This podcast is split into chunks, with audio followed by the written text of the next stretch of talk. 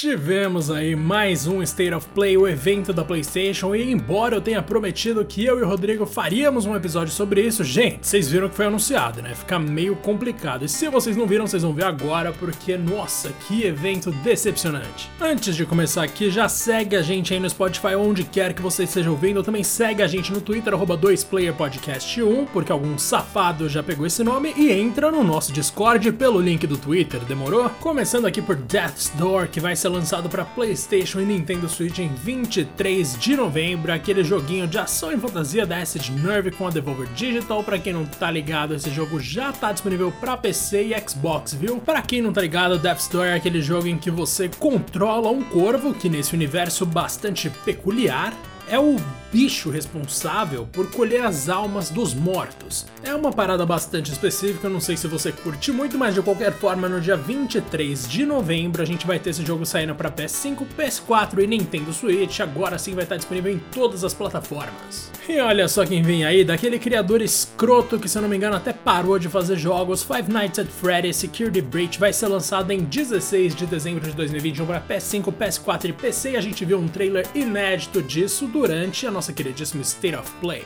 Em Security Breach, você controla o Gregory, que é um menininho que fica preso no Freddy Fazbear's Mega Pizza Plex. E, como você já deve imaginar, né, a gente tem ali umas criaturas meio bizarras lá dentro, da qual a gente tem que fugir, das quais a gente tem que fugir, pelo amor de Deus, plural, gente. A ideia é que você não combata as criaturas que têm os nomes Roxy, Chica e Monte, mas você tem aquilo, aquela barrinha de vigor enquanto você corre, então não adianta ficar correndo aleatoriamente porque você só vai se dar mal. E agora aí vem uma coisa interessante. O próprio Fred Fazbear é um aliado muito confiável nesse jogo, cara. Pois é, você vai jogar do lado dele. Mas o nosso querido Fred Fazbear, na real, ele tem uma barrinha ali de energia e você tem que ser inteligente na hora de usar ou não usar. Então, só lembrando mais uma vez, Security Breach, o novo jogo de Five Nights at Freddy's, vai ser lançado em 16 de dezembro para PS5, PS4 e PC. Para os fãs de King of Fighters 15, a gente tem aí a chegada de uma nova lutadora chamada Dolores, ou seja, é o mesmo nome daquela personagem de Westworld, uma série maravilhosa que tanto eu quanto o Rodrigo recomendamos para você, demorou? Aliás, o beta aberto do nosso queridíssimo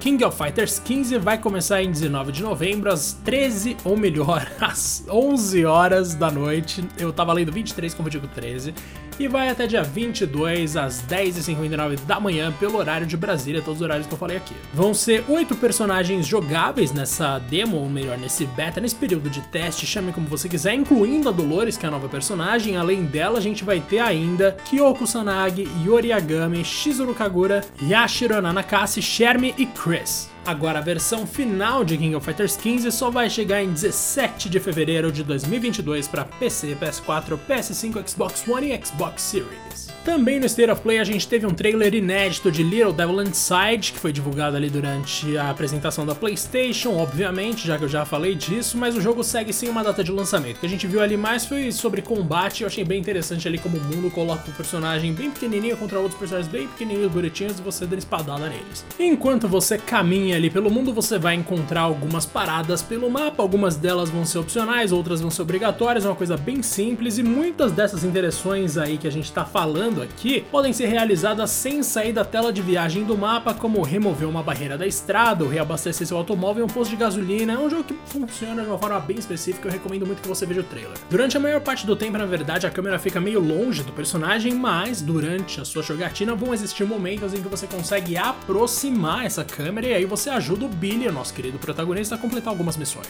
A expectativa é de que Little Devil Inside seja lançada para PS5, Xbox Series, PS4, Xbox One, Nintendo Switch PC, um monte de plataforma, mas como a gente já falou aqui, sem data de lançamento ainda. Por fim, a gente teve também Star Ocean The Divine Force, que vai chegar ao PlayStation em 2022, cara. É um jogo, na verdade, que serve como produto de comemoração dos 25 anos da série. Agora, a gente não tem muitas informações a respeito, não, viu? O trailer que a gente viu começa com uma tripulação a bordo de uma nave espacial, como você já deve imaginar, rola um problema, e aí eles vão parar num outro planeta em que não existe magia. Os últimos jogos de Star Ocean foram Star Ocean Integrity and Faithlessness para PlayStation 4 e PlayStation 5 e Star Ocean Anamnesis para dispositivos móveis. No entanto, esse último aí que a gente falou não tá mais disponível. A gente não tem uma data de lançamento ainda para Star Ocean do Divine Force, então a gente vai ficar por aqui porque esse State of Play, gente, nossa, foi a completa antítese do último State of Play, que foi aquele que teve God of War Ragnarok, dá pra entender, né? Não dá pra ficar anunciando essas coisas toda hora, mas nossa senhora. Muito obrigado a você que ouviu até aqui, não esquece de seguir a gente, também entrar no nosso Discord, demorou? Um grande abraço e até mais!